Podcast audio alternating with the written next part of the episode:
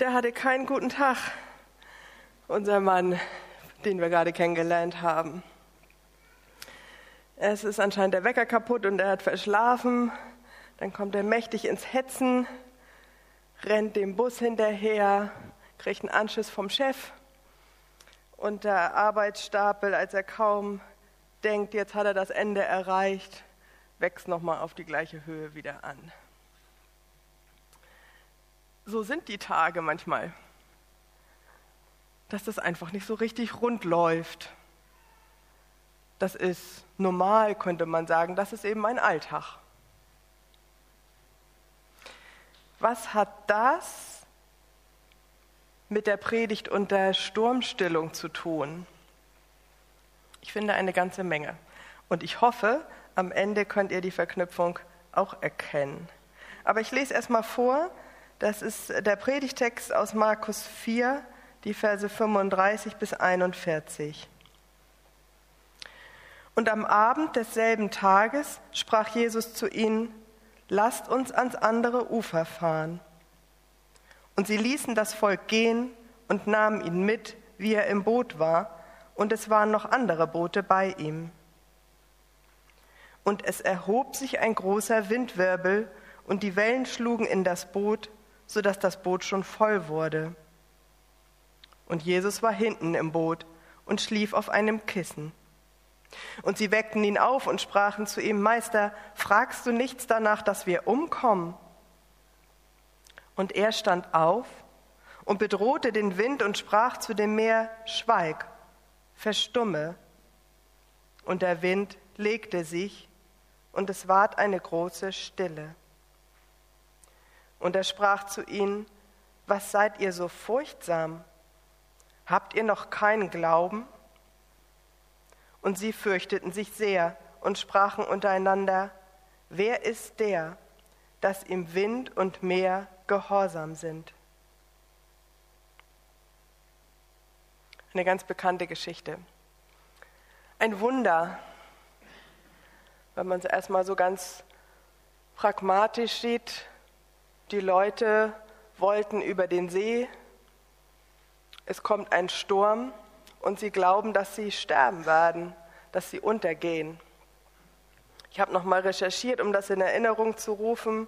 Also der See ist hundertmal so groß wie der Einfelder. Dieser See Genezareth. Sechsmal so groß wie der Plöner See. Schon ein ganz schönes Teil. Also da kann man nicht mal kurz an Land schwimmen, wenn es irgendwie schwierig wird. Wer weiß, wo die mitten unterwegs waren. Also ein großes Gewässer. Und sie geraten offensichtlich in echte Not, dass das Boot schon voll wurde und sie geraten in Panik. Erinnern sich dann, dass da ja Jesus noch im Boot schläft. Man weiß ja nicht genau, wer hat das zuerst gesagt oder wie kommen sie darauf oder wollen sie nur, dass er äh, seinen Tod mitbekommt. Weiß man nicht so ganz genau. Mich hat das sofort zu der Frage gebracht, wenn ich schon mit Jesus unterwegs bin im Leben, traue ich ihm dann zu, dass er auch eingreift, wenn was passiert? Was heißt das eigentlich, wenn ich sage, ich bin Christ, ich bin mit Jesus unterwegs? Vertraue ich darauf, dass er das kann und will? Dieses Stichwort Vertrauen hat für mich ganz viel mit Glauben zu tun. Es ist eine Sache, ein Glaubensbekenntnis zu sprechen, das haben wir gerade alle wieder gemacht. Und es ist etwas anderes zu vertrauen, dass Gott hier und heute eingreift. Was bedeutet die Aussage, ich glaube an Gott, den Vater, den Allmächtigen? Haben wir ja gerade gesagt. Allmächtig heißt zum Beispiel, er kann einen Sturm stillen. Physikalische Gesetze bedeuten für ihn keine Grenze. Glaube ich das?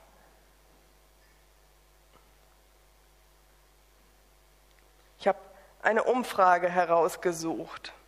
Da heißt es nicht, woran glauben, sondern wem vertrauen die Deutschen? Kann man ja heutzutage alles im Internet finden. Von 2018, wem vertrauen die Deutschen? Punkt Nummer eins, mit 83 Prozent top of the list, die Deutschen vertrauen der Polizei. An zweiter Stelle weiß ich nicht. An dritter Stelle die Ärzte.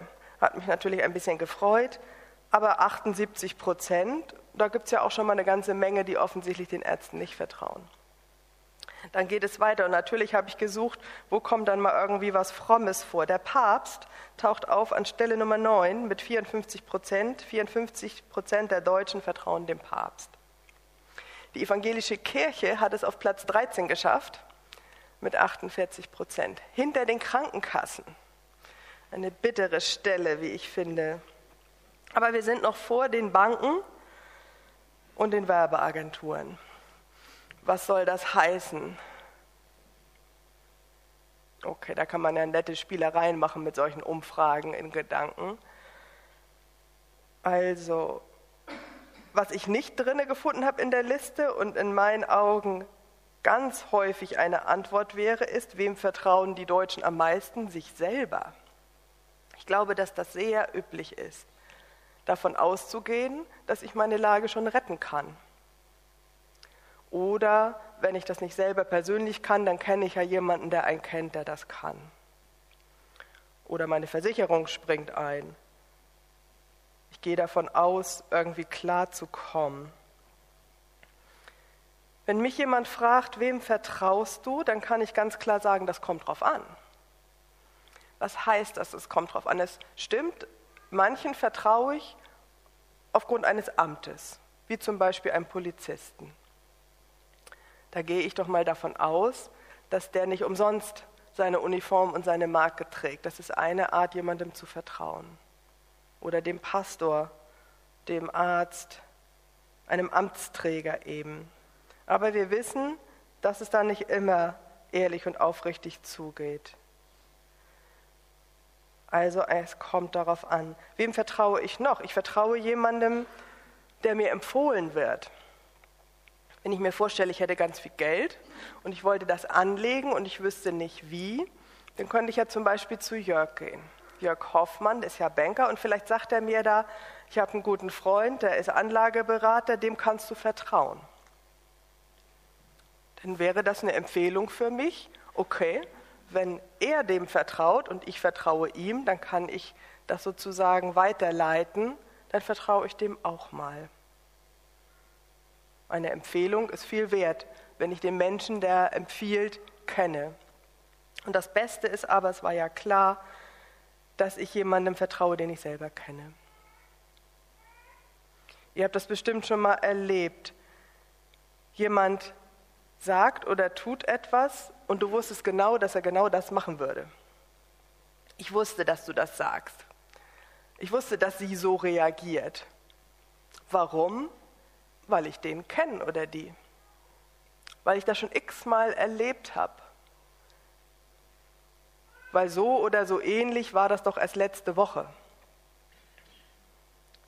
Wenn wir jemanden kennen, können wir ahnen, wie er oder sie reagiert. Vielleicht sogar wortwörtlich wissen, was er sagt oder sie sagt. Wenn wir jemanden kennen, dann gab es schon Gelegenheit festzustellen, ob das jemand Glaubwürdiges ist. Okay, das war jetzt erstmal so ein bisschen Theorie. Was heißt das jetzt im Alltag? Ich glaube, Vertrauen zeigt sich besonders am Ernstfall, wenn es darauf ankommt. Wie zum Beispiel, wenn so eine Notlage ist, wie in der biblischen Geschichte von heute. Ein Sturm. Ist ja klar, dass man einen Sturm im Leben vergleichen kann mit so etwas. Vielleicht werden wir nie so eine Originalsituation haben, dass wir in einer Nussschale unterwegs sind und es kommt ein Sturm auf und wir haben Angst zu kentern. Kann sein, dass das nie passiert. Aber da bin ich sicher, jeder hat einen Sturm erlebt, wo wir übertragen denken, da geht es nicht weiter. wo die Angst aufkommt, damit werde ich nicht fertig.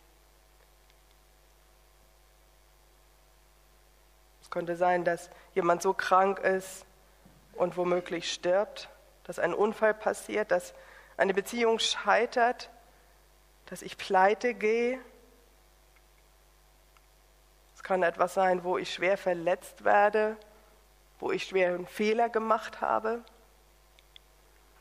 Es kann sein, dass das Geld knapp ist, dass es mir körperlich nicht gut geht oder einem lieben Menschen. Das kann so ein Sturm sein. Jetzt stellen wir uns vor, wir sind mit Jesus unterwegs. Ich glaube, für die meisten hier ist genauso wie Jörg Hoffmann am Anfang auch sagte, das Realität, dass wir sagen, ich folge Jesus, ich bin Christ. Und zwar viele schon einige Jahre. Die Jünger auch, die waren mit Jesus unterwegs. Und am Abend desselben Tages sprach er zu ihnen, lasst uns ans andere Ufer fahren. Und sie ließen das Volk gehen und nahmen ihn mit, wie er im Boot war, und es waren noch andere Boote bei ihm. Und es erhob sich ein großer Windwirbel, und die Wellen schlugen in das Boot, sodass das Boot schon voll wurde. Okay, das ist also die Situation. Was machen wir jetzt? Die Jünger haben garantiert etwas gemacht, worauf ich auch als erstes gekommen wäre. Man versucht irgendwie die Lage zu retten. Mindestens vier von den Jüngern waren ja Fischer. Ja, die konnten mit einem Boot umgehen, die hatten nicht den ersten Sturm erlebt, die waren auch schon mal unterwegs auf dem See. Naja, und dann, äh, keine Ahnung, was man dann macht, die Segel reffen oder hissen oder wie auch immer, da rudern, äh, sich in die Riemen legen, all solche Stichworte fallen mir ein, von Segeln keine Ahnung. Offensichtlich haben sie das schon versucht und das hat nichts gebracht. Das Boot läuft voll. Vielleicht kann man da noch so ein paar Durchhalteparolen ausgeben. Und irgendwann kommen sie dann auf den Gedanken, wir müssen Jesus aufwecken. Ich glaube, dass das erschreckend normal ist, dass wir erstmal versuchen, die Lage selber zu retten. Schließlich sind wir ja schon ein paar Tage auf der Erde. Schließlich haben wir ja nicht das erste Mal ein Problem. Schließlich wissen wir ja, wie man mit irgendwelchen Katastrophen umgehen kann.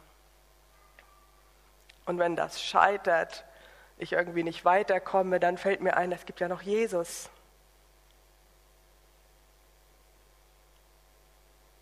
Den könnte ich ja auch mal dazu ziehen.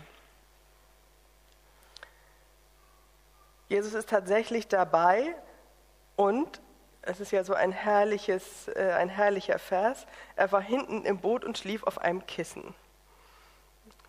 Immer wenn ich das lese mit dem Kissen, muss ich lächeln, weil das so absurd klingt irgendwie. Na, sie sind da in mega Stress und er schlummert da gemütlich mit seinem Kissen. Jesus hatte keine Panik. Jesus hat ja auch keine Angst gehabt, unterzugehen. Das brauchte er nicht. Die Jünger brauchten das auch nicht, aber sie hatten nun mal Angst. Und meckern, Meister, fragst du nichts danach, dass wir umkommen? In der Elberfelder Übersetzung, die ich noch mitgebracht habe, steht es, kümmert es dich nicht, dass wir umkommen. Ist dir das eigentlich egal, was hier passiert? Jesus antwortet nicht direkt. Er steht auf bedroht den Wind und sprach zu dem Meer, Schweig, verstumme. Und der Wind legte sich und es ward eine große Stille. Erstmal regelt er die Lage. Und dann kommt aber dieser höchst unangenehme Satz, oder es sind zwei. Was seid ihr so furchtsam? Habt ihr noch keinen Glauben?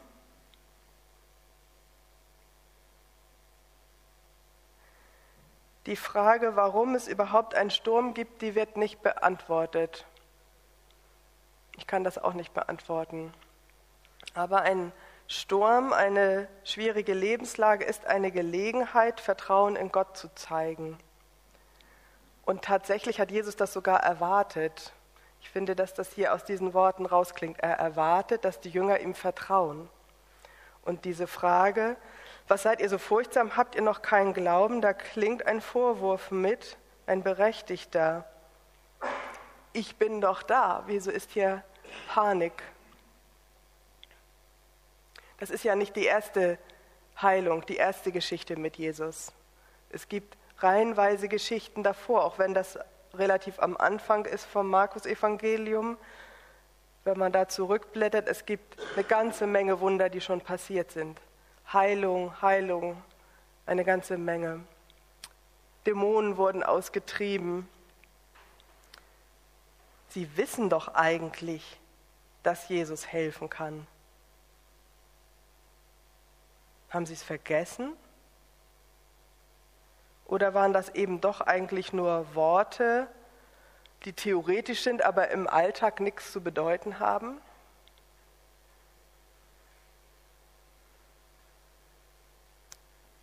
Wie sehr spielt unser Vertrauen auf Gott im Alltag eine Rolle?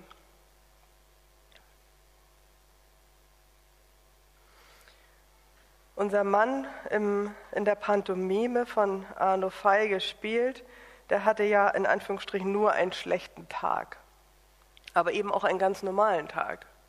Und irgendwann zwischendurch, als er merkt, er ist ja alles viel zu spät dran, er hat da den Anschluss verpasst und äh, der, der Ärger droht, das kann er ja sich vorher auch schon ausdenken, da merkt man, wie er zwischendurch betet. Vielleicht damit die Straßen frei werden, damit dieser blöde Autofahrer oder was auch immer da den Verkehr behindert, vorankommt.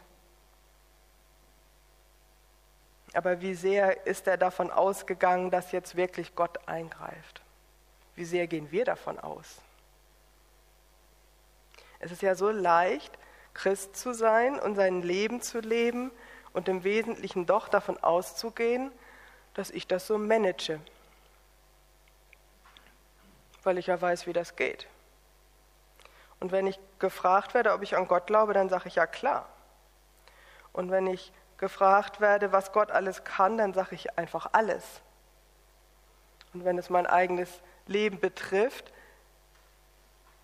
dann gehe ich doch davon aus, er könnte vielleicht, aber er wird es wohl nicht tun.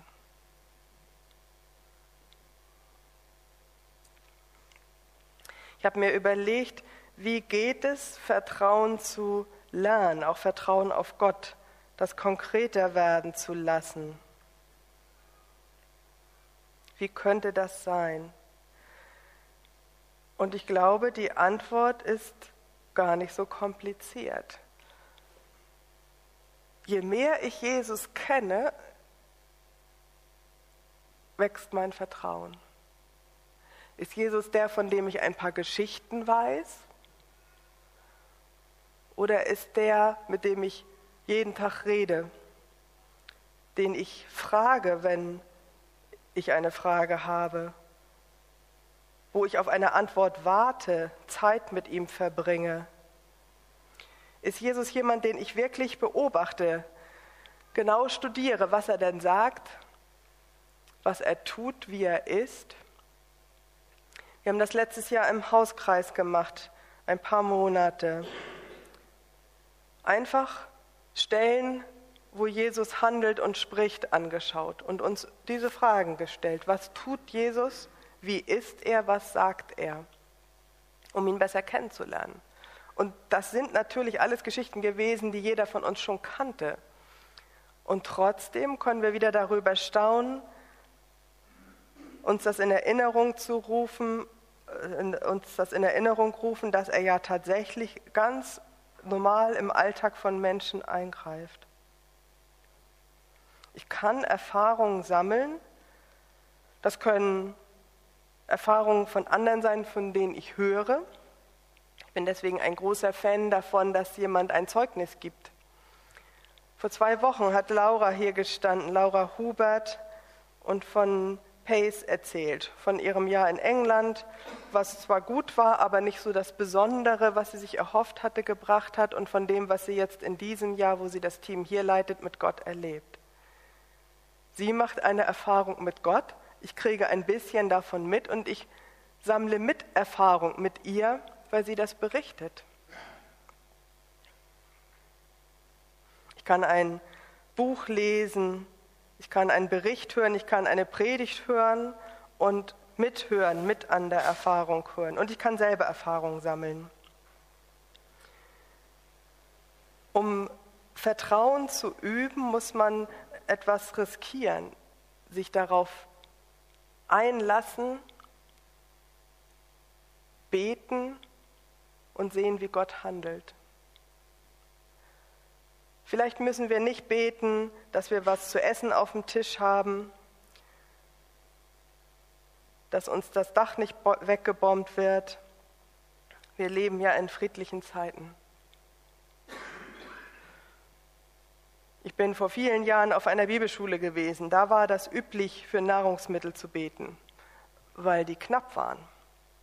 Ich kann mich immer noch an das Eindrücklichste erinnern, dass wir keine Eier mehr hatten. Und dann wurde die ganze Hausgemeinschaft zusammengerufen und dann betet man für Eier. Und denselben Tag fährt ein Bauer vor, der hat nur Eier dabei. Wie verrückt. Wie genial, das mitzuerleben, wie Gott versorgt. Eine Erfahrung, von der ich immer noch zehre, weil es in dem Fall genau so war. Wir hatten das nicht, wir haben gebetet und es kommt ein Bauer, der hat auch nur Eier dabei. So kann Gott das machen. So kann er das in unserem Leben machen. Wir haben im letzten Jahr im KGR gewagt, ein Projekt anzustoßen, für das wir kein Geld hatten. Das ist das mit dem Pace. Das war für mich eine sehr riskante Sache. Und ich hatte ganz deutlich, nicht alleine, wir als Gruppe, den Eindruck, dass Gott das möchte, dass wir das starten. Und wir haben das gewagt und gebetet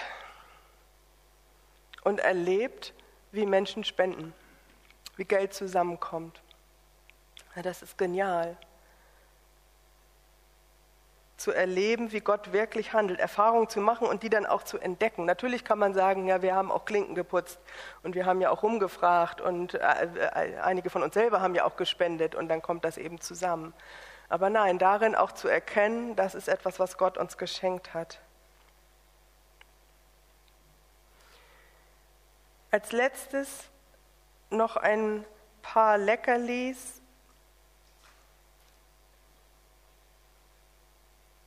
Meine Erfahrung ist, dass Gott ganz oft durch die Bibel spricht.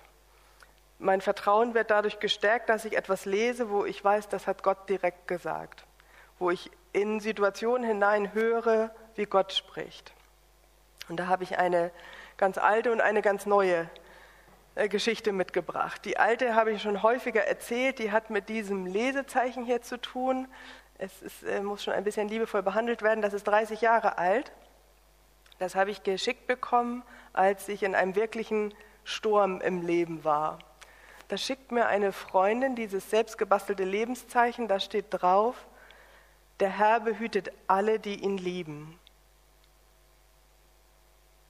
Ich habe von der Freundin vorher noch nie irgendwie ein frommes Wort gehört.